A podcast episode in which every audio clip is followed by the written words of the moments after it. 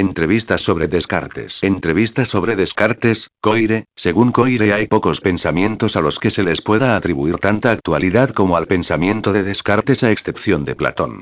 El tiempo de Descartes es el tiempo del escepticismo. 1. El mundo incierto tal vez no haya hoy en día pensamiento filosófico más actual que el de Descartes. Desde hace más de tres siglos estamos orientados respecto a él. El discurso del método no significa lo mismo para nosotros que para sus contemporáneos. Discurso del método, verdadera revolución 1637, era el prefacio a tres ensayos. Dióptrica, Meteoros, Geometría y la autobiografía espiritual del autor, quedó viejo, ya no se imprimen. Su propósito no es enseñar sino mostrar cómo él se ha conducido. Tarea verdadera es encontrarse a sí mismo y mostrar el camino hacia la claridad del conocimiento intelectual sus adversarios Aristóteles y la escolástica. 2. El cosmos desaparecido, crisis de juventud. Crisis de duda y decepción. Estudio todo y no le valía gran cosa, rescata a las matemáticas y a la creencia en Dios. Viajar lo hace tambalear sus últimas certezas. Crisis del hombre de la época, no solo de Descartes. Episodio de la estufa. En las cosas hechas por los distintos trazos, por distintos maestros no hay perfección. Lo mismo pasa en las ciencias, haría falta que alguien emprendiera la tarea de reconstruirlas y ponerlas en orden, verdadera revolución intelectual espiritual científica, construir un sistema verdadero de las ciencias. Abandonar todas las opiniones que había aceptado hasta entonces y aceptarlas de nuevo cuando las hubiese sometido a la razón. No puede apuntar a las verdades religiosas, reveladas porque éstas por su naturaleza son superiores a la razón. Es aquí donde comienza la filosofía, las meditaciones. El hombre necesita, una vez en su vida, deshacerse de sus opiniones, ideas y creencias anteriores y recibidas para someterlas al control y juicio de la razón. ¿Cómo? Vaciando nuestro espíritu completamente, cesta de manzanas.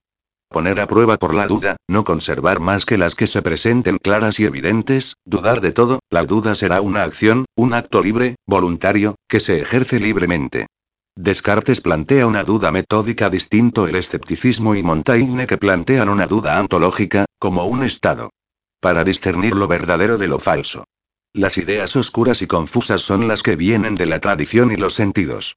Las ideas claras y verdaderas son ante todo las ideas matemáticas.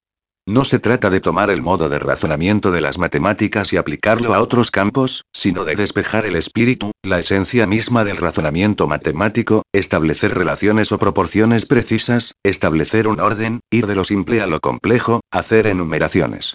Dos ideas maestras que dominan su ciencia y su filosofía. La unidad de las matemáticas y la unidad de las ciencias, la ciencia es una, como el espíritu es uno, la ciencia es el espíritu humano aplicado a los objetos.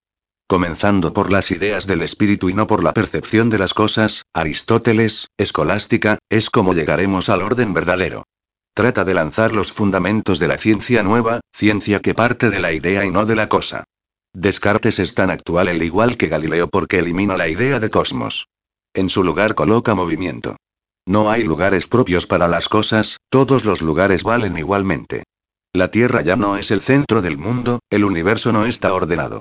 Metáfora de la canasta de manzanas. Si usted tiene una cesta de manzanas en la cual varias están podridas y, por lo tanto, envenenan al resto, ¿cómo hacer sino vaciando la cesta entera y retomando las manzanas una por una, para volver a colocar las buenas en el cesto y arrojar al chiquero las malas? Uno no deja la cesta vacía, sino que lo que va a hacer es colocar ahí las que no estén podridas.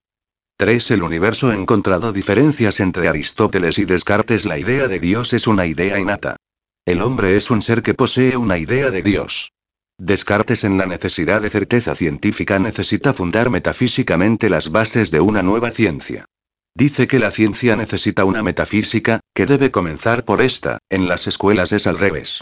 El pensamiento para Descartes es progresivo y no regresivo. Va de las ideas a las cosas y no de las cosas a las ideas, va de lo simple a lo complejo. Es en virtud de las ideas claras que Descartes excluye al mundo real, cualidad, y todo es reducido a extensión y movimiento. Para conocer lo real hay que rechazar. Lo que viene de afuera, los sentidos, lo aprendido, el sentido común hay que cerrar los ojos, taparnos los oídos, girar hacia nosotros mismos, hacia nuestro entendimiento. Nuestra ciencia avanza sin ocuparse de sus fundamentos. El éxito le basta, hasta que una crisis le revela que algo le falta. Método de la duda, es voluntariamente, libremente que nos decidimos a dudar. Es por un acto de libertad que debuta la filosofía de Aristóteles. El método de la duda descarta los sentidos, el hecho de querer captar lo real, alucinación, sueño, la intuición intelectual misma, en cálculos nos equivocamos, y la hipótesis del genio maligno que nos engaña siempre y en todas partes. Finalmente, si todos nuestros juicios e ideas fuesen falsas, es necesario que yo, yo que pienso, y me equivoco, sea o exista un equivocado yo tengo esas ideas. La certeza del yo soy, yo pienso, resisten a todos los esfuerzos de la duda. El pensamiento implica el ser pienso, luego existo.